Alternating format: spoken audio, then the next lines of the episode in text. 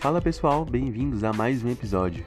Eu poderia falar do convidado de hoje, mas o convidado de hoje dispensa apresentações. Então, um episódio com vocês do Converse com a Mamãe com Getúlio Abelha. Se você gosta do projeto, se você gosta do Getúlio, compartilhe esse episódio no Instagram, em qualquer plataforma, mostre para os amigos e marca arroba podcast Converse com a Mamãe e arroba Getúlio Abelha. Eu sou Caio Marques e é isso aí. Fiquem com mais um episódio.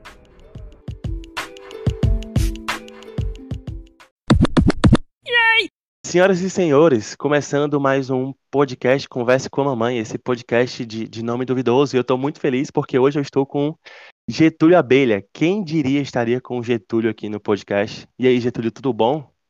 Tudo bem, e tu, como vai? Tô ótimo, tô ótimo. A gente Hoje vai, tô- vai. Como é que você tá hoje? Como é que você tá se sentindo, Hoje eu- especialmente hoje? Hoje eu tô tranquilinho, bem tranquilinho, peguei sol, tô aqui quente, banhei, ainda agora banhei, eu tô uma coisa bem calma aqui. Excelente. Bom que a gente vai ter o nosso papo calmo. E a primeira pergunta, a primeira pergunta super calma é sempre: quem é você por você? Quem é o Getúlio Abelha por Getúlio Abelha? Hum, uma pessoa confusa, ahn, cheia de conflitos o tempo inteiro, talvez insatisfeita com tudo. Hum,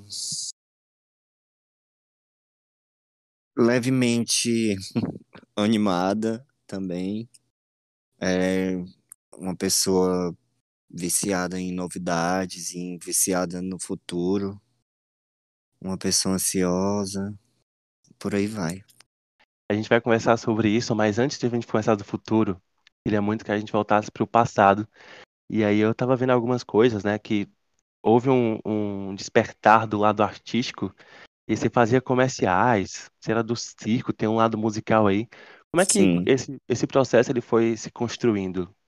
É, você começou, começaram com, por você? Como é que foi que rolou tudo isso aí? Eu não sei muito definir se começou de fora ou se começou por mim, mas o que eu sei é que as coisas foram acontecendo em conjunto. Tipo, a criação que o meu pai me deu e que minha mãe me deu, apesar de terem, de terem sido criações separadas, porque eles são separados desde que eu sou muito pequeno, é, de alguma maneira cada um deles me levou para estímulos criativos e artísticos. É, o meu pai mais para música. E minha mãe foi mais esse lado de propaganda, de fotografia. E ela que me levava, assim, ela que cuidava da coisa de, ah, vai dançar na quadrilha do colégio, ah, vai, precisa de uma fantasia hoje na escola, ela que cuidava disso. O meu pai era uma coisa mais vida real, assim, na rua. É, na, na, nos bares, enfim. Mas isso com, com que idade, mais ou menos? Desde que eu nasci. Não, não existe antes disso, não, não existe um antes. Já, já foi desde que eu nasci. A coisa do de eu dançar, cantar, não existe uma memória de ah, começou aqui, porque é desde bebê, assim, não, não dá pra explicar muito. Eu acho que uma construção consciente de fato foi quando eu fui pra Fortaleza, com 19 anos, que foi quando eu comecei a entender que eu viveria como artista, não só como uma paixão ou como algo que eu queria fazer da minha vida, mas também como profissão.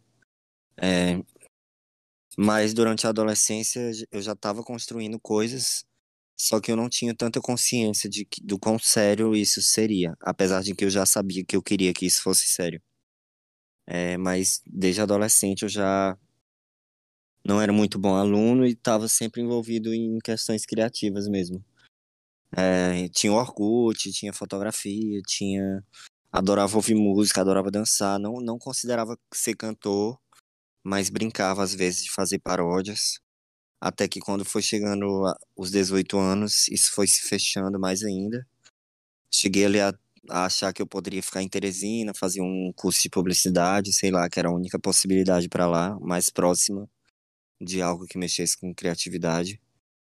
E não rolou e acabou que eu fui bater em Fortaleza e aí sim tava fechado.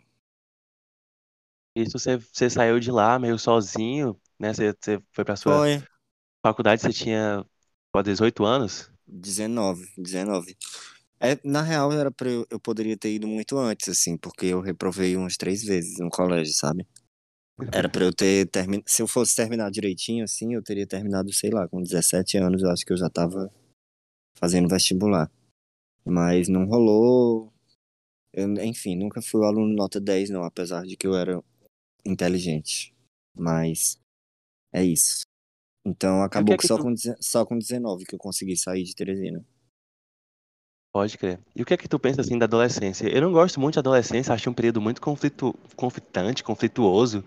É, a minha adolescência não foi a das mais legais, não tenho amigos de, de escola, de ensino médio, assim. Como é que tu vê a, a tua adolescência? A adolescência no geral, assim, o que é que tu acha do adolescente? foi muito boa, foi muito boa. Assim, óbvio que eu fiz muita merda, assim, tipo, se na minha época de adolescente fosse hoje, eu seria cancelado um milhão de vezes. Mas ao mesmo tempo, eu não faria as coisas que eu fazia, é, porque eu teria outra consciência, né? Não é como se ser adolescente antes fosse igual a ser adolescente agora. Inclusive, eu tô passado, porque eu tô conhecendo pessoas de 18 anos que estão conversando as mesmas coisas que eu, que tenho 29. E eu, minha nossa senhora, gente, quando eu tinha 18 anos, eu tava preocupado em como eu ia pro show da Britney. E vocês estão aí falando um monte de coisas super, enfim, né? As gerações estão vindo aí muito mais espertas. Mas a minha adolescência eu acho que foi maravilhosa. Eu era rato do centro, né? Minha mãe morava no centro da cidade, tipo, como se fosse perto da Praça da Ferreira, em Fortaleza, assim. E aí, então eu tava sempre por ali. Eu estudei em oito colégios, né, durante minha vida, então eu passei por muita gente. Eu era bem popular, assim, nas escolas, né? Muito doido, não prestava atenção, polemizava, é, eu organizava gincana, tudo que tinha de organização eu me metia, assim. Porque era isso, eu era um- muito, muito criativo e tinha que fazer alguma coisa. E aí eu sempre estava perambulando pelo centro e a maioria das escolas era no centro, então eu tinha acesso muito fácil a todo mundo, porque eu não tinha um bairro para ir, as pessoas que saíam dos seus bairros para ir pro centro. É, de noite eu saía para caçar pessoas para ficar, eu fui muito precoce. Primeira vez que eu, que eu fiquei com um menino, que eu fiz tudo assim, foi com 13 anos, então quando eu tinha 16 eu já tava assim, ó, uh! É, e aí também tinha essa coisa de ser gay antigamente, não era como ser gay agora, né? E aí. é, Então era isso, eu tinha que sair pro centro e procurar pessoas e tentar conhecer alguém. E aí não tinha aquele aplicativo, não tinha Tinder, não tinha nada disso, não tinha Instagram. Então, pra gente ficar com a pessoa, a gente tinha que realmente ir desenvolvendo, assim, descobrindo. E como eu, eu, era, eu era assumido, assim, desde muito cedo, acaba que eu tava um tanto à frente dos outros meninos que eram gays e que nem sabiam ainda, não tinha coragem. Então, eu tinha, eu tinha meio que essa missão de conseguir conhecer meninos que, que já ficavam. Então, eu ficava com meninos mais velhos, assim. Mas era isso. É, é, não é muito diferente de hoje. Metade de mim era artista e outra metade uma grande vagabunda. É, você falou de, de, de polemizar, e você falou que possivelmente seria cancelado hoje em dia. Sim. É, por quê? Porque colégio, né? Eu tipo assim, tentavam aplicar bullying em mim, mas não conseguiam. Eu era muito atrevido. Eu, eu, eu ia de volta, assim, com tudo. Tipo, eu, tenho uns prints até hoje de, de, de pessoas falando que eu andava com uma pedra na bolsa, com uma tesoura, que eu ia matar uma pessoa. Mas é porque. para me proteger, né? É, é isso, assim. Mas não era cancelado, eu falei de cancelado, mas enfim, isso é besteira, porque qualquer pessoa é cancelada por qualquer coisa, não importa. Mas era mais nesse sentido, eu era adolescente, eu não seria cancelado, não. Eu tô, tô tirando onda. Isso não, não fazia parte. Mas você, você andava nas ruas do centro, né? Tem, você tem um hábito. Isso é, acho isso muito legal, né? Sim, A gente vai falar sobre a questão da, da bicicleta depois, mas você andava no centro de noite. O centro de noite ninguém anda, velho. Como é que. sim, E tu lá desde cedo caçando pessoas, como assim? sim. Isso é uma coisa muito engraçada. Em Teresina che- chega a ser pior ainda, porque realmente a questão de locomoção lá em Teresina é muito complicada. Ou você tem carro, ou você só pega um ônibus esperando muito tempo na parada, porque é o jeito, porque você tem que ir para um trabalho, etc. Então, como eu morava no centro, eu tinha essa possibilidade. E minha mãe sempre me criou com muita liberdade, meu pai também, tipo, eu meio que quase sempre fiz fiz muito do que eu queria, assim, eu nunca fui proibido de sair de casa à tarde ou à noite ou 10 horas da noite para qualquer coisa, assim, minha mãe me criou com muita liberdade. É, e quando era uma coisa mais pesada, assim, que, que fosse difícil explicar para ela, tipo, rave. Quando eu tinha uns 15 anos, eu tinha uma amiga, eu tinha 15, ela tinha 13, a gente descobriu as rave, né? E lá em Teresina eram em sítios super distantes. Então não tinha como eu explicar para ela o conceito de rave, que eu iria para uma rave. Isso eu com 15 anos, aí eu sempre inventava alguma coisa, tipo, quando você era sendo adolescente lá em Teresina, uma das coisas que tinha para fazer era ir para aniversário de 15 anos, né? Porque eu tinha 15 anos, por, por volta de 15 anos, então é, eu nunca era convidado para aniversário de 15 anos, mas eu sempre conseguia o convite, porque como eu conhecia muitas pessoas de muitos colégios, aí sempre que eu sabia de algum aniversário eu pedia um exibível. Só que eu nunca ia para os aniversários, eu pegava o exibível e aí eu só mostrava para minha mãe, mãe, eu vou para um aniversário, ó, de 15 anos, e e aí me arrumava e, e partia o rave, entendeu? É, então tinha todo esse esquema para conseguir fazer coisas mais pesadas, para conseguir coisas mais pesadas. E com os 15 anos, tipo assim, meu pai e minha mãe nunca se falaram depois que eles se separaram.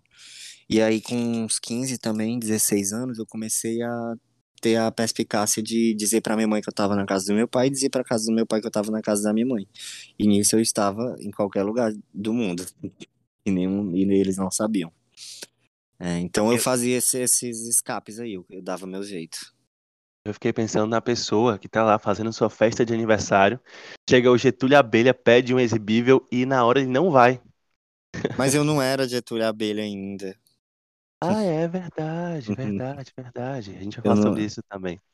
É, você falou de lugares pesados, assim. É, eram lugares que eram muito perigosos, eram lugares mais de boa, só que a galera que era mais adulto. Porque você tinha não, 15 anos não. de idade, né? os lugares mais pesados que eu fui na minha vida, muito provavelmente foi o meu próprio pai que me levou. Era mais lugar pesado que eu disse, assim, que socialmente não é exatamente o lugar para uma pessoa de 13, 14 anos estar, tipo uma rave. Enfim, tendo acesso a drogas ou a qualquer pessoa ou a qualquer tipo de coisa, né? É, sozinho, é, poderia ser arriscado, ainda mais porque eram sítios, assim, geralmente. Mas de lugar pesado mesmo, eu acho que o meu próprio pai me levou desde criança, que é a coisa aí do, dos, enfim, dos puteiros.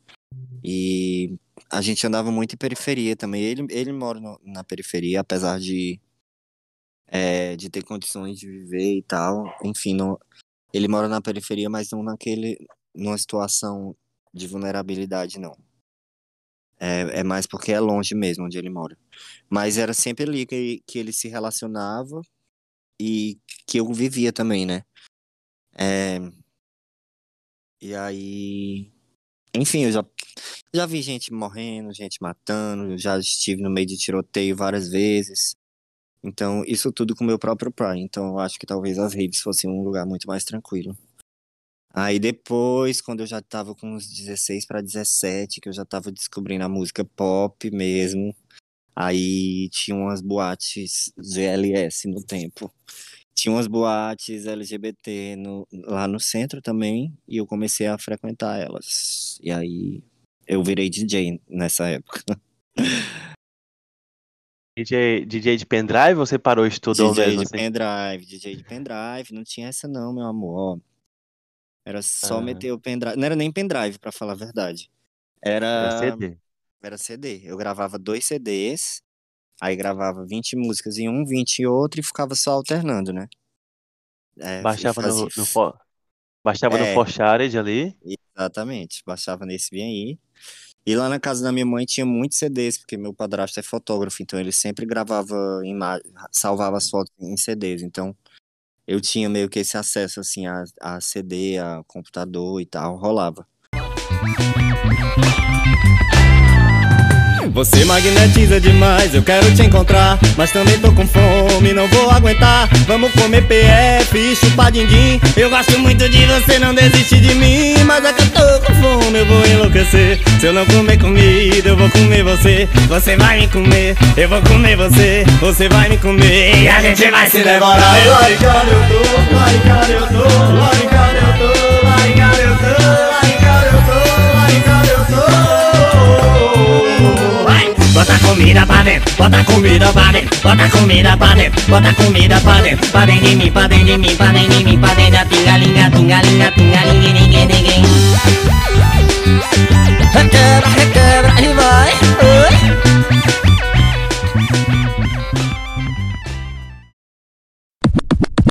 Assim, eu te conheci a partir daí, do, do clipe de, de Laricado.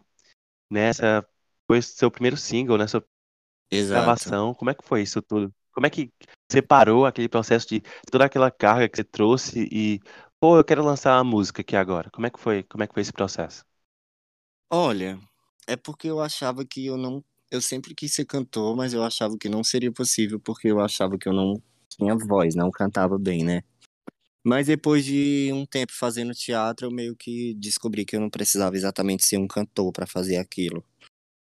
E simplesmente eu falei, ah, agora é a hora. Agora é, a- é o momento de eu fazer isso. Eu vou. Simplesmente foi papum. Não teve muita enrolação, não. Foi tipo, vou ser cantor agora. Tchau. É isso. Fiz, fiz tudo. Fiz a capa, fiz a letra e falei, vou ser cantor, vou lançar uma música e papum. Assim, não teve grandes grandes debates, não, assim. Teve um momento de transição, que foi quando eu falei, ah, então chega dessa coisa aqui que eu tô fazendo no teatro, esse mesmo ciclo de pessoas, essa linguagem aqui, esse estilo de comunicação, esse público que eu abordo, chega, assim. Eu quero chegar em pessoas, quero, enfim, quero quero acessar mais gente, quero contar minhas próprias histórias, sem depender de uma sala de teatro. E aí foi na música que eu encontrei esse lugar. É, como é que você vê o, o teatro hoje em dia, né? Não sei, abandonado, tem muita coisa boa acontecendo que a gente não, a grande massa ela não encontra, a grande massa pode encontrar, mas não vai atrás. Como é que você vê a questão do teatro hoje? Eu acho que sempre existe muita coisa boa que a grande massa não encontra e não vai achar, mas como a minha relação é de um teatro que vem da universidade, é, acabou que para mim parou de, de ser interessante, porque eu vejo um monte de vícios, uma tentativa de intelectualidade que não é exatamente condizente com, com, com a realidade das pessoas, sabe? É, tem uma coisa europeia muito forte, que me incomoda um tanto também. Mas para ser bem sincero, eu acho que eu não tenho mais muita propriedade de, de falar como é que tá rolando aí o, o universo do teatro, porque eu realmente estou fora dele. Acredito que, pelo menos dentro do contexto da universidade, que é de onde eu vim, muitas coisas mudaram, eu consigo perceber isso porque eu fui é, a terceira turma de teatro do curso da UFC, então era um bebê ainda o curso. Agora já deve estar chegando aí na décima. E eu consigo ver que a própria demanda das novas gerações começou a exigir mudanças dentro dessa lógica europeia intelectualizada do teatro acadêmico, assim. É, no geral, só não me interessa mais, sabe? É isso, assim. Se tem coisas boas, deve ter, mas bom pra quem? Tipo, quem gosta de quê? Mas o que eu acredito mesmo é numa força de destruição de de uma fórmula que acontece dentro da academia relacionada à arte que para mim é um tanto desgastante e que eu vejo mais pessoas se frustrando porque não conseguem atingir aquele ideal estético, ideal de dialogar com o que estão tentando colocar ali dentro. Eu vejo mais gente frustrada do que a gente entrando na universidade falando, caralho, eu tô entendendo o teatro é a minha cultura, eu tô entendendo o, o meu país, eu tô entendendo como é, trabalhar essa linguagem de acordo com os meus interesses ou com a minha realidade. Enfim, eu acho que é isso. Se eu ficar falando, não vai acabar nunca. E veio recentemente, né? recentemente assim, né? Que você, tinha o projeto do CD, de lançar um CD, veio a pandemia, isso atrasou um pouco, mas você acabou que lançou um CD, e o CD, ele, enfim, tem, tem essa ideia de que o CD ele tem uma noção maior, né? Você se faz artista para algumas pessoas, você se faz artista quando lança um CD, que você tem um trabalho ali que vai Sim. mostrar e tal. A ideia do CD, é, ela já era uma ideia mais antiga do que isso, quando você começou, você, pô, preciso lançar um CD. É, como, é que, como é que foi isso aí? Sim. Sim, porque eu era muito fã de música, de divas, de encarte. Quando eu era adolescente, eu fazia encarte de álbum. Eu gostava de prestar atenção na ordem das músicas, no que estava sendo dito, folhear, enfim, pensar em qual música é mais potente, qual pode ser clipe, qual não. Tudo isso para mim era uma grande coisa que eu gostaria de brincar com elas. E, e aí, eu, enfim, eu virei adulto e, e cheguei à conclusão de que, caralho, eu posso sim brincar com esse e eu vou fazer isso, assim. No começo foi uma coisa muito mais de, porra, eu quero me divertir com isso, eu quero escolher singles, eu quero contar uma história, eu quero, enfim, criar uma ordem de músicas, eu quero escolher capas, eu quero escolher roupas, eu quero criar melodias. Era, era tipo isso, era mais. É um, um grande brinquedo, assim, que eu, que eu queria construir e fazer. É tanto que o atraso é uma das coisas que me frustrou por isso, porque deixou de ser uma brincadeira e foi, foi ficando uma coisa desgastante para mim. Botava no carro.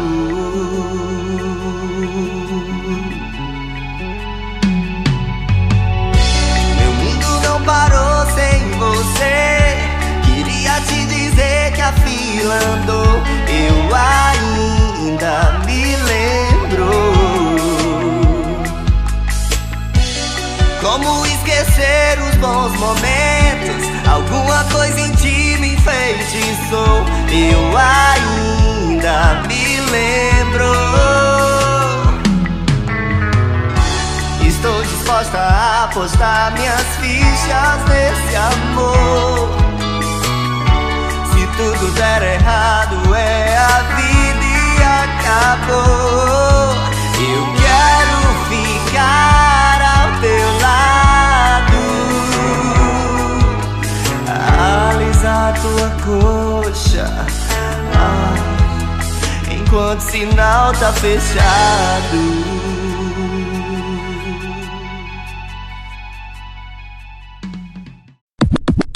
esse CD ele vem com, com é, pelo que eu percebi, vem com várias divisões de estilo, até mesmo dentro do forró. Então tem alguma coisa mais puxada hum. pro baião, depois outra coisa mais calcinha preta, não sei.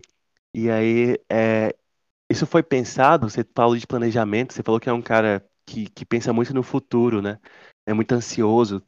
E aí você, você planejou ou, ou, isso vai acontecer naturalmente da maneira como você escrevia e, pô, isso aqui se encaixa aqui, ou eu vou escrever para se encaixar?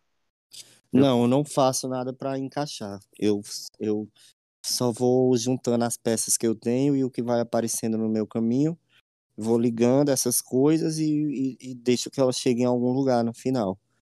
Eu, eu, inclusive, cheguei a pensar em não, na real não. Eu tô na dúvida se sim ou não, mas eu acho que uma coisa que eu sempre tive consciência é que eu exploraria vários estilos sim dentro do meu primeiro álbum, porque eu acreditava que me explorando vários estilos no primeiro álbum, eu já teria várias portas abertas para outro, para segundas, para coisas que acontecessem depois dele. Tipo, se eu tivesse feito um álbum inteiro só de um estilo do forró, muito provavelmente causaria um estranhamento ou seria um outro tipo de impacto se no segundo momento eu lançasse um outro estilo e abandonasse aquele primeiro. Então eu preferi ser bem diverso logo para expandir logo o meu campo de possibilidades para quem fosse me conhecendo já ir entendendo que aqui é que aqui é um, um território vasto assim que tem muita coisa para se explorar na minha obra. Pronto, né? É, você contou a história já já de Itapuru né? Eu queria mais, mais precisamente saber se ela foi pensada para alguém ou para falar alguma coisa, né? Você fala que, que na merda que alguém faz, você, você pode sobreviver, sobrevoar e tudo mais. Sim. É, é, é a merda de alguém especificamente? Não. É, eu sempre gostei muito de ter cuidado nas minhas composições para as coisas serem um pouco mais universais. Eu, eu gosto de pensar que quem ouve pode tem brecha para adaptar a música à sua realidade ou aos seus impulsos, entendeu? É, uhum. Então eu sempre tive cuidado na hora de compor para não ser muito específico em alguns momentos. Em alguns outros eu fui bem específico, tipo, Pigarro é totalmente sobre mim. É, apesar de que muitas pessoas se identificariam com coisas de ter que parar de fumar. Mas Tapuru, Tamanco de Fogo, é, sei lá, Laricado, a maioria delas é bem abrangente, assim.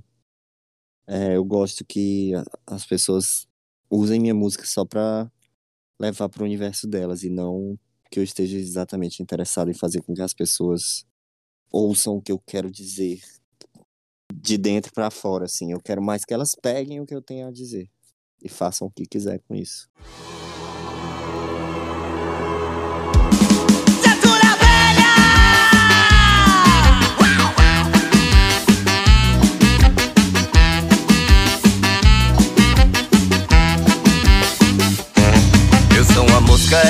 Difícil me pegar. Não tente me dar lapada, sou ligeiro se voar Sou esperto, ninguém vai me esmagar. Quanto mais de nós tu matas, mais de nós irão brotar. Você fala que eu sou um marginal Mas a merda que tu faz eu posso até sobrevoar. Eu vou dar um conselho pra tu Te afasta de mim ou te jogo um tapuru. Tapuru, tapuru, tapuru. Tapuru, tapuru, tapuru Tapuru, tapuru, tapuru, tapuru, tapuru, tapuru, tapuru. Mas eu não lembro quem veio primeiro Se foi uma mosca ou um tapuru. Pero I can't remember quem vino primeiro Se foi uma mosca ou um tapuru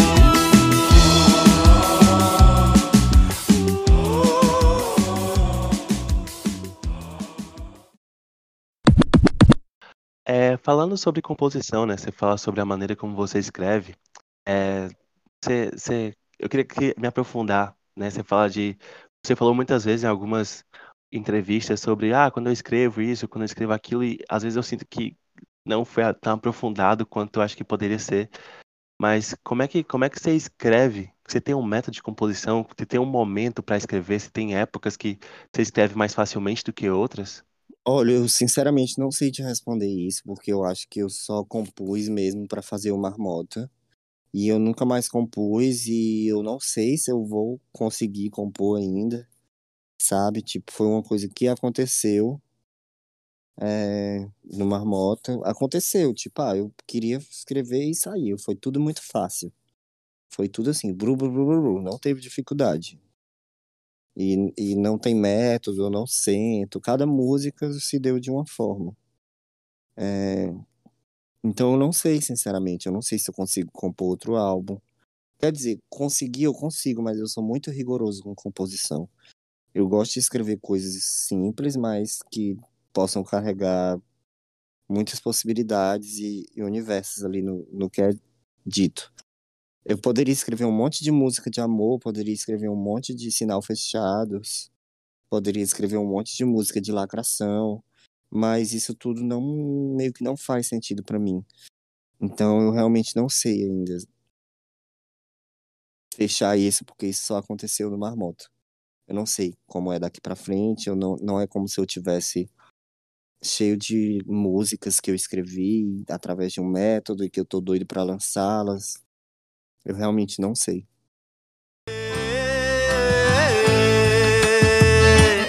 Eu sou pura confusão. Nós precisa repensar esse jeito de se amar, mas não tem a solução. Nós precisa se afastar e depois se encontrar. Tô com dor no coração.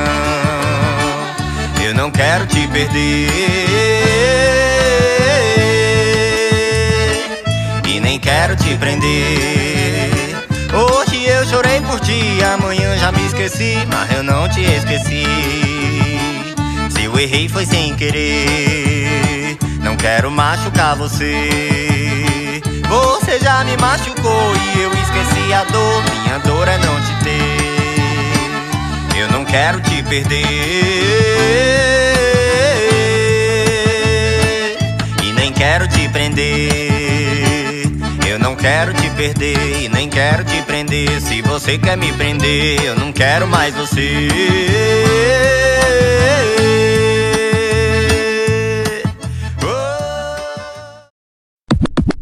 Você me parece ser uma pessoa que tem um, um espaço pessoal, assim, muito grande, né? Aparentemente, é, acho que eu, por exemplo, eu gosto muito de ter contato com outras pessoas, mas eu também tenho o meu momento sozinho. E aí eu não abro mão do meu momento sozinho por nada. Você, é assim também? Completamente. É uma grande confusão. É muito difícil administrar isso. É muito difícil impor limites para as outras pessoas sem deixar elas paranoicas, porque existe essa tendência, né? Das pessoas ficarem meio paranoicas, tipo, ah, não. Se ele pedir um para se afastar aqui é porque tá tudo errado, é porque tá tudo uma merda, é porque me odeia, é porque. É, então, sim, eu, eu acho que de fato eu sou muito mais disposto a me amar e a cuidar de mim, a viver uma solitude do que uma vida compartilhada. Para mim é muito mais fácil viver só. Só entre aspas, né? Eu tenho amores, amigos e tal. Mas. É, eu priorizo. Eu me priorizo, assim. Sobre, sobre isso tudo, você acha que, falando de amor agora, você acredita no amor? E, e você acredita, você acha que o amor ele é mais livre ou, ou mais confuso? Eu acredito no amor, mas eu acho que amor é uma coisa completamente racional. E na minha cabeça eu diferencio amor de paixão, assim. Eu acho que paixão é aquela coisa que simplesmente te move e você tá meio cego nela. E o amor para mim é, é questão de escolha. Amor para mim é como você escolhe agir diante da, do seu alvo de, de amor. É, eu acho que amar é, é uma decisão. É como eu quero cuidar daquilo que eu escolhi amar. E a paixão é aquela coisa mais incontrolável. Que foda-se, eu só tô sentindo e eu tô cego e. Ah! Então eu sou muito mais do amor, assim, eu amo com muita facilidade. Agora, paixão. Paixão é uma coisa que acontece cada vez menos comigo. E eu falo não só me apaixonar por pessoas, não, é me apaixonar por tudo mesmo. Eu tô cada vez menos apaixonado pelas coisas. E pelas e a pessoas. a gente fala de espaço pessoal, né? É, a gente estava conversando sobre, sobre isso, né? Que às vezes é muito difícil você dizer não para algumas pessoas e essas pessoas entenderem sem surtar. Sim. É, existe isso também com, com o teu lado mais engraçado, isso te chateia porque às vezes você tá falando, sei lá, não sei como colocar essa pergunta, mas as pessoas sempre esperam que tu seja um, ai meu Deus, de abelha, que engraçado e tal. E às vezes tu não tá no, no momento ali, tipo, pô, eu tô aqui Sim. pensando na minha vida e o cara vem achar que Getúlio Abelha, Getúlio Abelha, entende? Ou Sim, achar que você é, o, é o Getúlio isso... do clipe do, do centro, entende? Isso era uma coisa que me perturbava mais, mas eu acho que principalmente dos últimos dois clipes para cá eu já fui construindo outra imagem de mim, né? Eu já aquela fase laricado, né? tudo isso meio que querendo ou não já passou, né? Eu já tô em outra vibe, eu sei que isso ainda é um resquício e é algo que eu não quis matar do nada em respeito ao lançamento do Marmota, mas o clipe de Perigo, que foi o último clipe de Sinal Fechado, já estão aí mostrando outras coisas. Então eu tô muito mais tranquilo em relação a isso. Eu confesso que às vezes é, eu me esforço um pouco para manter uma linha de bom humor, porque senão eu mergulho numa, numa camada muito séria e muito profunda. Mas, no geral, eu tô mais tranquilo com isso. Eu consigo cada vez mais respeitar essa coisa de não ter que ser alegre e engraçado. Mas eu passei os, esse, esse período de pandemia inteiro em muitas plataformas minhas, incluindo os dois últimos clipes que eu lancei. É, eu utilizei muito isso para falar aqui, galera, tipo, não não é só graça, não é só isso que, que eu mostrei nos meus quatro primeiros singles, né, que foi toda aquela euforia, aquela aquele processo de liberte-se. E é isso. E quem se frustrar, lamento. É, foi difícil as pessoas entenderem esse recado que você quis passar? Não. Eu, algumas pessoas duvidam, assim, ah, tu é tímido, tu é não sei o quê. Mas é muito raro, eu acho que as pessoas respeitam, assim, no fim das contas. Eu, eu acho que por mais que eu tenha uma, uma dose de humor muito forte, eu acho que eu consegui conquistar um espaço que eu sou com, compreendido como artista que tem que tem variantes e que tem estados assim. Eu acho que eu não sou tipo uma máquina de memes que ah, viralizou com coisa e tá todo dia postando a mesma coisa ou todo dia postando uma dancinha e tal. Eu acho que eu sempre falo sobre os meus sentimentos mais sérios e mais profundos e as pessoas conseguem ver isso. Eu acho que a parte alegre nunca tomou de conta da, da minha parte trevosa. O meu céu vai desabar. Eu quase que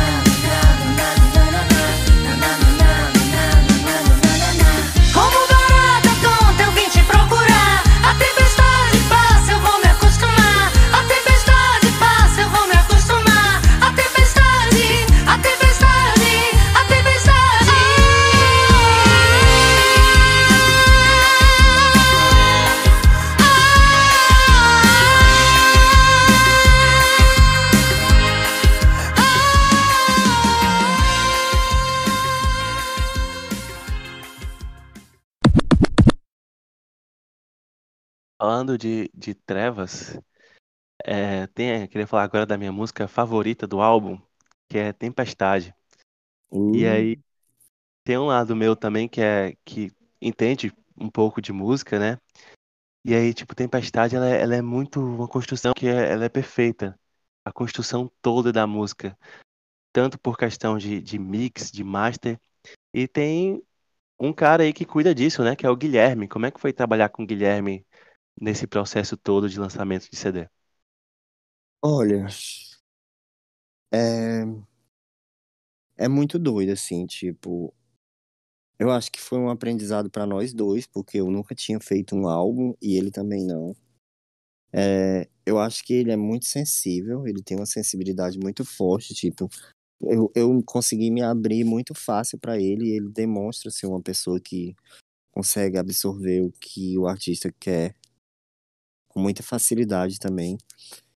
Hoje em dia, olhando pra trás, eu acho que eu me abri até demais, assim. Eu acho que eu é, explorei um lugar de pessoalidade mu- muito além de um contato profissional, que às vezes eu reflito se isso foi uma coisa certa, assim, do tipo de levar muitas questões pessoais pra ele, sendo que ele tal hora era apenas o produtor e não um psicólogo algo do tipo, mas é porque ele sendo produtor do meu álbum entendendo que o meu álbum é um espaço em que eu tô colocando meus sentimentos e meus pensamentos, tal hora não tem como não reverberar no produtor, né? Eu não sei como é que ele vê isso. E eu tô tentando entender ainda também até que ponto cabe no, no âmbito profissional eu, enquanto artista que trabalho com os meus sentimentos e com os meus pensamentos, até que ponto eu devo segurar os meus sentimentos e os meus pensamentos ou não, eu devo soltar tudo porque o, o trabalho se dá a partir de tudo isso que eu solto nos processos e com os profissionais que estão comigo. Então, eu não sei, mas ele foi muito sensível, muito paciente e ele é bem perfeccionista, assim. Eu acho que ele, é um, ele tem um tempo mais lento, mas com certeza a gente tem um resultado impecável, assim, porque ele é extremamente profissional no sentido de encontrar uma qualidade técnica para o trabalho e ele cuida das coisas até o fim das coisas. Tipo, não existe um momento do álbum que, que ele tenha trabalhado com desleixo ou que ele não tenha trabalhado com completa com, com completa dedicação em fazer com que aquilo fosse primoroso assim. E nesse processo, você é um cara que costuma ficar de olho em tudo? Ou tipo, pô, eu quero isso aqui assim, eu quero isso aqui assado? Ou você dá também, você também deu uma certa liberdade para ele, pra ele poder trabalhar é, algumas questões e, e acabar tendo essa questão de palpite e tal? Teve muita discussão de ideias, assim, ou teve que ficar de olho Não, em tudo, ou não? não, no sentido de discussão de ideias não tem, porque eu fui muito claro quanto à ditadura do Getúlio Abelha, tipo assim. E ele foi muito bom porque ele teve também esse profissionalismo de entender até que ponto cabe a ele ou não. O que é incrível, assim, é muito difícil alguém abrir mão do ego e dos próprios desejos para trabalhar com o profissionalismo que ele trabalhou comigo nesse sentido. De, tipo assim, Guilherme, é, tu acha que isso aqui é melhor assim ou assim, né? A partir do que eu pensava, eu jogava muito a, a opinião para ele. E quando eu achava que não, que a opinião dele também não estava indo pelo caminho que eu queria, eu cortava isso e estava tudo bem. Mas isso tudo é com muito respeito, assim, a gente sempre discutiu sobre as coisas, não num viés egocêntrico, mas é profissional mesmo. Mas sobretudo porque ele entendeu que era um processo meu que ele estava contribuindo, e isso é muito importante ele ter respeitado isso. Porque isso foi, foi uma coisa que ficou muito clara desde o início, né? Não foi, eu nunca abri para ele, ah, cria completamente isso comigo. Não, sempre foi meio que colocado que o projeto era meu e o martelinho eu que bateria, mas ele foi é, responsável por muitos ajustes, muitos momentos que eu estive desgastado durante o processo. Eu falo, ô Gui, desenrola esse aí pra mim, porque eu não consigo mais pensar nessa sanfona. Tipo um exemplo, né? Gui, eu não consigo pensar mais nisso. Por favor, propõe uma coisa aí. E aí pronto, depois que acabou isso foi que a gente foi entender e acertar como cada contribuição dele eh, levou ele a ser considerado au- coautor da produção da parte musical ou não. É, mas eu acompanho tudo, a gente teve até uma, uma conversa, né, que eu já conversei com ele sobre se o meu lugar é de produtor ou não também, junto com ele, chegamos à conclusão que sim. Que eu lembro que durante a conversa eu até falei, Guilherme, é uma coisa eu ligar e pra padaria e falar, ei moça, eu quero um bolo vermelho com rosa, com desenho assim. E não foi o caso. O caso foi que eu fui na padaria e falei, vamos tentar esse açúcar aqui, vamos tentar esse azul aqui, vamos tentar esse desenho aqui. Então a gente chegou à conclusão de que eu também estou nesse processo de produção, é, principalmente pelo viés criativo e, e da direção do projeto. E ele muito mais na parte técnica, mas ele também colocou pontos de criatividade dele. Massa. É, logicamente, né, assim, com a pandemia isso mudou a cabeça de todo mundo, isso mudou os planos de todo mundo, né? Depois de, de um determinado tempo, né, você pretendia lançar o álbum muito antes, e aí veio a pandemia, isso acabou, que foi acontecendo depois. Como é que foi a recepção é, é, do público e como é que foi esse lançamento pra ti? Quando você subir, galera, tá lá, tá disponível nas plataformas. Foi um alívio, mas não teve uma sensação de. Eu tive uma sensação mais de alívio do que de gozo, sabe? É, eu acho que o momento desse lançamento ter sido um gozo foi outro pra mim, mas o próprio desgaste que eu criei dentro da minha própria cabeça para que o álbum saísse é, fez com que eu sentisse mais alívio do que, enfim, do que um gozo. O público ficou muito feliz, assim. Eu, eu sei que muita gente estava esperando por isso, mas eu acho que muita gente parou de esperar por isso também. É, mas tudo bem. É, eu tive um feedback muito positivo em relação à qualidade, assim, eu não vi gente falando mal, eu realmente foi unânime, assim, eu não vi uma pessoa falando mal. Isso é muito bom. É, espero que com os anos esse álbum tenha força, assim, crie sua própria força. É, eu não sei, eu só, eu só lancei, assim, e, e o que eu sei é que não é um álbum pra ganhar o mundo, pra ficar em lugar tal, na plataforma tal. Simplesmente é uma, uma obra de arte que tá aí, que ela vai encontrar seu, seu tempo e seu significado sozinha. É, tem ali uma, uma homenagem ao cachorro maldito, né? Sim. Impossível não falar. Essa história toda aí, o cachorro maldito é, é- é o seu grande amor da vida, um amor incubado ali. Não. Não tem essa de grande amor, não. Meu grande amor sou eu mesmo. É. ai, ai, Mercúrio em Leão. Sim, é. Não, é uma, brincadeira, assim. É, é uma maneira de eu relacionar, de eu colocar mais um pouquinho do, do, do meu cotidiano e do, e do meu imaginário, das coisas lúdicas que eu penso dentro do álbum, assim. É, aquilo narra um pouco do que foram os últimos anos nas madrugadas de Fortaleza, assim. É mais isso.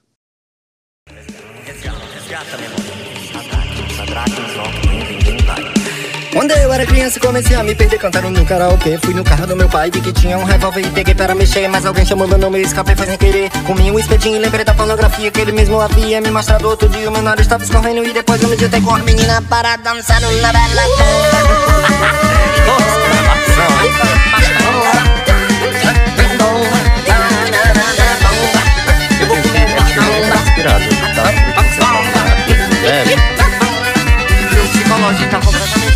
Gente, que música é essa?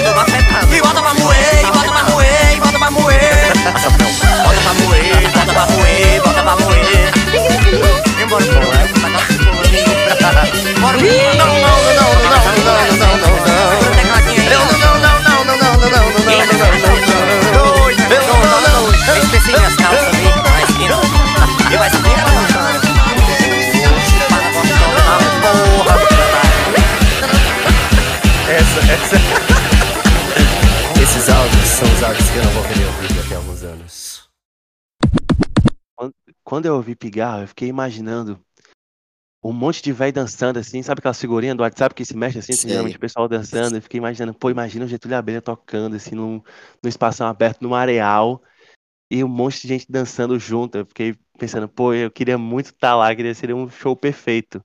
E a pergunta é, como é que, como é que, como é que seria, né, essa música que é uma música que, que levanta legal, né, acredito eu, pela guitarrinha e tudo mais, como ela foi produzida, como ela foi feita, né, pra ti, como é que seria o show perfeito? Eu acho que o show perfeito seria teria uma diversi... teria a maior diversidade possível de tipos de pessoas assistindo. E, e essas pessoas estariam muito, muito abertas, muito entregues, assim. Eu queria que fosse quase um ritual evangélico, assim, todo mundo caindo no chão, se abrindo, se sacudindo, aquela coisa assim tão louca que, que quase foge o controle. Eu acho que seria assim o show perfeito. Todo mundo se libertando, assim, soltando tudo. Soltando tudo que tem preso, assim, não só através da dança, mas soltando de todo jeito, assim. As pessoas podiam ficar nuas, podiam, sei lá, fazer cocô, não importa, assim. E de preferência, pessoas muito diversas. É, eu falei assim de uma, de uma competição de competição de véio, competição de forró, assim, com Getúlio Abelha. É, eu tava me perguntando hoje, como é que tu vê essa galera da terceira idade? É, essa galera que às vezes é mais conservadora, essa galera que é mais da igreja, essa galera também que não necessariamente tem uma ligação religiosa, mas que é- são pessoas muito simpáticas. Como é que é a terceira idade na, na visão do Getúlio Abelha? Olha, é... existe uma tendência a gente achar fofo, né? Assim, uma, uma, uma sensação de respeito pelo, por tudo que, que essas pessoas já podem ter vivido e aguentado. Tipo, eu já me acho velho agora, eu já me acho sentindo dor, eu fico pensando, porra, eu na terceira idade, chegar na terceira idade, eu acho que é uma vitória tão grande, tipo, a gente não consegue passar um minuto sem respirar e já morre. Um cortezinho no pulso pode matar a gente, tudo é muito frágil, a gente pode cair e ser furado, a pele se rasga muito fácil. Então, tipo, quando uma pessoa vive até a terceira idade, eu acho que é muito admirável, assim. É, mas é isso, eu tô, tô aberto, assim, eu, eu gosto, eu acho legal, eu acho que existe muito o que se aprender Não gosto dessa ideia de que quem é mais velho tem, quem, tem algo a ensinar ao, mais jovem porque ele viveu mais. Eu não acho que é isso. Eu acho que o tempo passa e gerações vivem coisas diferentes. É, eu acho que alguns aprendizados de quem chega na terceira idade podem sim ter uma carga de maturidade em relação à vida que pode ser útil, mas tem também o campo ideológico e as coisas vão mudando. Eu acho que pessoas de terceira idade têm muito a aprender com as novas gerações também. Inclusive, seria ótimo se, se abrisse mais essa ideia de que gerações atuais têm tanto a ensinar quanto as gerações antigas. Massa. Você é, treta muito por causa dessa questão mais conservadora e religiosa com outras pessoas? Principalmente Não. essa galera que tem um pensamento mais, mais fechado, não? Não treto. Eu faço o meu trabalho. É a maneira mais consistente e saudável que eu vejo de contribuir com isso é fazendo simplesmente fazendo o meu trabalho, existindo e enfim, seguindo em frente. Não não boto muita fé nessas discussões né? Porque independente se é conservador, se não é, eu acho que quase sempre as, esses diálogos param no ego. E a arte é um lugar que eu consigo, por exemplo, colocar o meu ego, mas sem ser discutindo com discutindo de modo que não vai dar em lugar nenhum. Eu acho que a internet é a prova disso. Quem gosta de Bolsonaro, gosta de Bolsonaro e acabou-se. E não está disposto a mudar isso. Quem não gosta, não gosta e acabou-se. Não está disposto. Existe uma galera ali que tá no meio disso tudo que não sabe exatamente o que quer, mas eu acho que essa galera aí não é a galera que discute. Então, não, não, não gosto de discutir, não. Não sinto medo do que pode vir a acontecer. Mas se acontecer, talvez eu sinta medo. Independente do risco que eu vou correr, eu rasgo os olhos do perigo com os meus dedos. Posso ser frágil para o que me ameaçar. Mas acredito que também sou capaz de machucar. Não quero ser o responsável por fazer algo ruim. Isso é só o que eu invento para eu confiar em mim. E apesar da minha vulnerabilidade, eu posso ser o perigo dessa cidade. Eu posso ser o perigo dessa cidade.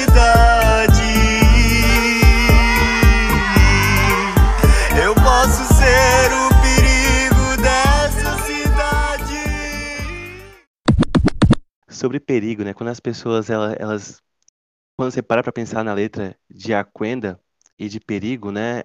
É, principalmente quando você vê o, o clipe de perigo, pode ser que as pessoas, elas é, entrem naquela, naquele mundo do clipe ali e, e foquem muito na, na melodia, no que estão vendo, e aí talvez não, não foquem tanto na letra, né? Você tem uma mensagem muito forte para para passar, e aí você acha que essa, essa mensagem ela tá chegando, né? A gente falou de, de pessoas que discutem ou não. Você acha que essa mensagem tá chegando em todo mundo? Você acha que ela vai chegar em todo mundo? Como é que você tem um feedback, principalmente depois do clipe de Perigo? Não, eu acho que é uma mensagem que chega em poucas pessoas, é absorvida por poucas pessoas e vai continuar para sempre sendo absorvida por poucas pessoas. Para mim é, é isso. Não tem muito. Tá me ouvindo? Tô. Não tem muita firula, não. Pra, é, é, pra mim é uma coisa bem direta. Não, não é muito entendida, não vai ser. Nunca será. E pronto. Vai, vai ser mais fácil entender em laricado mesmo. E tá ótimo também. É isso. A questão é que também eu não, não faço exatamente para ser entendido. É só uma manifestação minha. Acho que não vale, não vale a pena batalhar para ser entendido, não. É, sobre, sobre clipes, né, que a gente você acaba fazendo, é uma parada que, que você gosta muito de gravar, por mim, porque tem artistas que, e acho que acredito que toda música desse álbum é, caberia, assim, um, um clipe. É, você, você faria um clipe para toda música que você faz? Faria. Se eu tivesse dinheiro, eu faria. Você gosta disso tudo, assim, como é que você se prepara, você fica no, no período de clipe, né? É um período que você tá gravando lá e tal, você quer se envolver em tudo, tem, você tem, justamente por causa da, da do teatro, né? Você quer participar de tudo, você gosta de, do, do feeling todo de quando você tá gravando, como é que, como é, que é pra Sim. você gravando Eu não, eu não considero que eu participo de tudo, eu considero que brota de mim. É, obviamente eu preciso de alguém que vai resolver a fotografia melhor do que eu. Atualmente, né, que eu tenho outro tipo de rigor. Porque os, os quatro primeiros clipes que eu dirigi, eu não tinha esse rigor técnico, tipo, a fotografia tem que estar impecável. Não, não, não. Isso não era uma coisa que eu cuidava tanto. Eu cuidava muito. Para mim era muito mais interessante ter um conceito forte de do meu corpo explorando a cidade que eu vivia. Depois do sinal fechado foi que eu dei essa virada nessa chave estética. Que aí pra mim é muito mais interessante hoje em dia. Se eu puder ter figurinista, se eu puder ter direção de arte, se eu puder ter tudo isso, vai ser maravilhoso, assim. Mas é, é, uma, é uma transição que tem acontecido, assim. Até o momento, até certo momento, eu estive sim em tudo, mas agora eu tô muito mais interessado em ter contribuições que ajudem ao meu trabalho parecer mais, mais caro, mais rico mesmo, mais chique. Rico não, rico não só não no sentido financeiro, mas sofisticado mesmo. É, Isso tudo é uma novidade, assim. O clipe de Perigo, a direção foi minha, né? O clipe foi gravado lá em casa. E eu contei com a ajuda dos meus melhores amigos para fazer. Então foi tudo muito dentro de casa, assim. Pessoas que me conhecem muito que topam entrar na, na onda. Vai conseguir, você tem talento e espero muito que você consiga. E espero muito que lance, que, que tenha, assim, novos álbuns. Você, não sei se você acha que, não sei, você é muito preocupado com o futuro, você acha que vai ter um novo álbum? O que você diria que vem de novidade por aí? Eu penso muito sobre isso, mas eu definitivamente não cheguei a nenhuma conclusão. Eu acho que eu só vou conseguir de fato tomar alguma decisão sobre isso depois que a pandemia passar e que eu fizer uma turnê de circulação do Marmota. Mas já é, já é uma questão que eu tenho aí na minha cabeça, eu já estou perturbado com isso, tentando decidir. O fato é que eu preciso de alguma mudança muito brutal na minha vida. E eu estou tentando descobrir onde é que eu vou encontrar essa mudança, talvez seja saindo de Fortaleza. Mas eu preciso de novas coisas, porque eu já descarreguei muito no Marmota. E para eu seguir adiante, eu preciso deixar uma série de coisas para trás. É, eu tava, eu tava numa fase da minha vida, assim, que tava meio, meio turbulenta, né? E aí, as coisas, elas, elas viram muito fácil, não sei se acontece com você também. As coisas, elas viram muito fácil, às vezes é uma única coisa que acontece E aí ela quebra toda aquela sequência do que eu, do que eu vinha esperando. E aí pode ser que essa chave vire pra bom ou pra ruim. Então na minha vida sempre acontece muita coisa. E às vezes um estalo ele, ele vira o jogo de cabeça pra baixo. Você acha que isso acontece com você também? Eu acho que a pandemia foi um estralo, né? Mas não foi só para mim, foi coletivo. É, mas com certeza acontece, com certeza. Só que no meu caso, eu acho que é muito, eu sou muito mais o provocador dessas viradas. Eu não sou o tipo de pessoa estática que espera que algo mude, não. Eu geralmente fico provocando, eu sempre estou caçando mudanças. Então talvez o meu, o meu critério de mudança seja expandido, que às vezes para alguma coisa que acontece na minha vida pode não ser nada, e para uma pessoa pode ser uma grande mudança na vida dela, algo que é super simples para mim, exatamente porque eu busco essas mudanças e essas provocações o tempo inteiro. Eu tô sempre abrindo chaves do, do mundo e do destino para que alguma coisa aconteça comigo. Então talvez os meus critérios sejam expandidos. Pra finalizar, a gente tem um quadro que chama Perguntas Secretas, que são algumas perguntas que eu separei de coisas que eu observei em você. E, e aí tem essas perguntas aí meio, meio loucas e sem um contexto preparado. Vai. É, a primeira pergunta, é, eu queria, né, que pra, pra quem não conhece, eu queria que você me dissesse quem é Prisley e qual a história dela. A Presley é uma invenção minha que serve para preencher vários, vários lugares vazios que não tem definição. É, basicamente é um coringa que serve para tudo. Desde a minha personalidade, a palavras, a meu gênero, a uma coisa que eu não sei como se chama, a um adjetivo que eu posso dar para alguém. É um coringa que serve para tudo, que pode ser utilizado em tudo. Mas o surgimento dela foi, eu fui fazer um filme numa casa abandonada, uma casa antiga em Guaramiranga e tinha uma boneca dentro do armário. Uma boneca com cara de filme de terror, aí eu peguei ela e dei o nome Prisley, porque parecia um nome de alguma boneca de filme de terror. E aí, nisso eu fui trazendo essa coisa da Prisley e ela tá aí comigo até agora.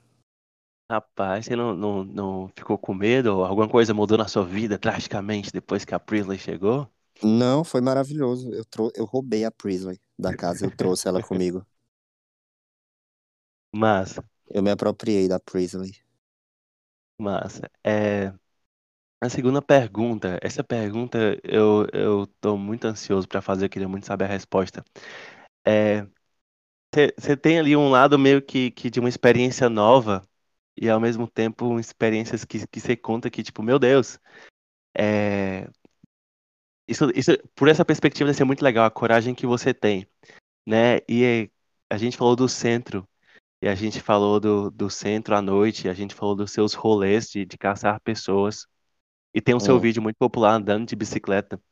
E eu queria saber, assim, nesses seus rolês de bicicleta, rolês noturnos, é, qual foi a coisa mais louca que você viu? Qual situação você. Meu Deus, que estranho ou que incomum. Não posso contar. Ai, meu Deus. Porque foi Tá. eu que fiz. Eita, agora, rapaz, tu tá vendo a, a pergunta que eu mais queria fazer pra matar minha curiosidade, tu me deixou mais curioso agora. Tá vendo aí? Se fudeu, ó, desculpa. Não, não, tem, tem algumas histórias aí que eu saio contando, mas eu acho que aqui não, não é exatamente a plataforma, não. Eu te conto ao, ao vivo algum dia. É, Me conta uma mania que você tem. Hum, deixa eu pensar, deixa eu pensar. Mania, mania, mania.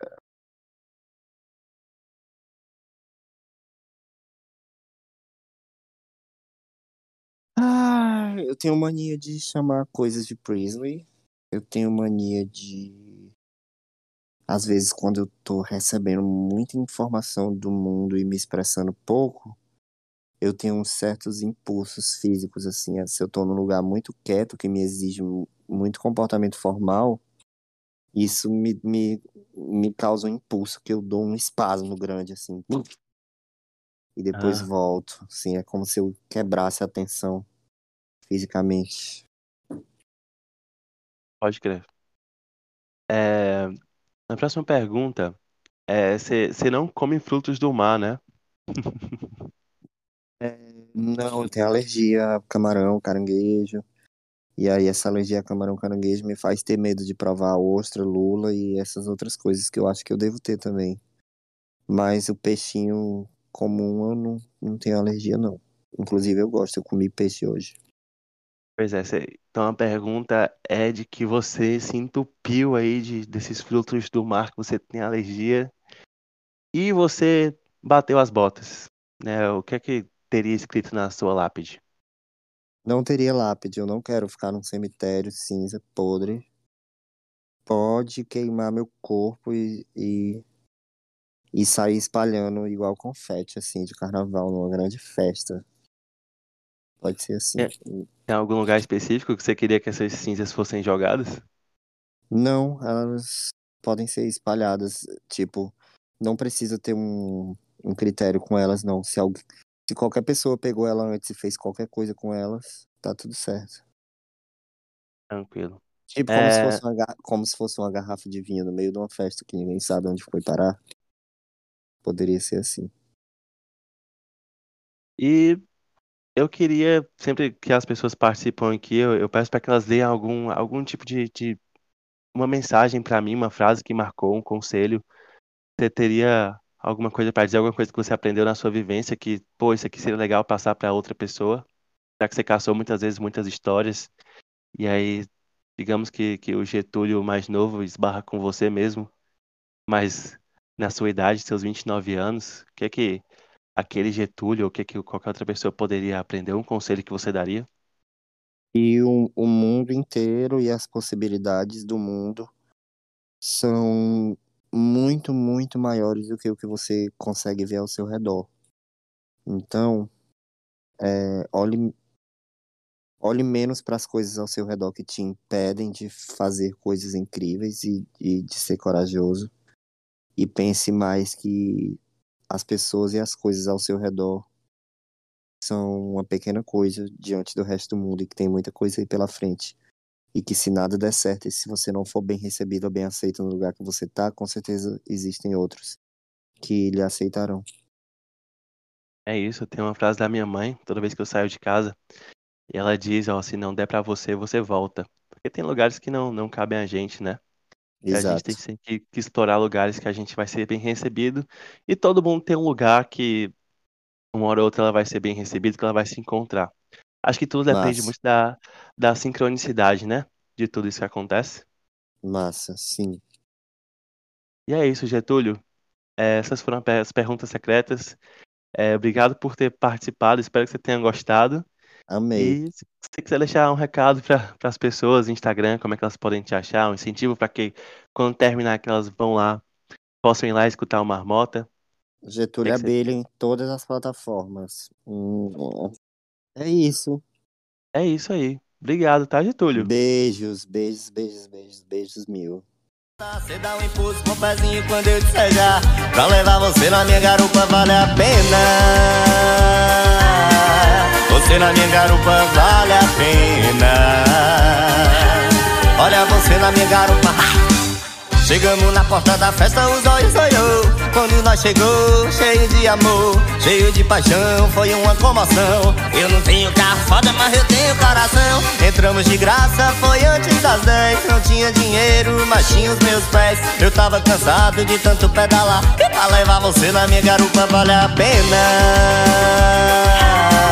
Você na minha garupa vale a pena. Olha você na minha garupa, vale a pena. Você na minha garupa, vale a pena. Olha você na minha garupa. Chegamos no terreiro, comecei a dançar. Deu uma falhadinha, mas vai, arrasa.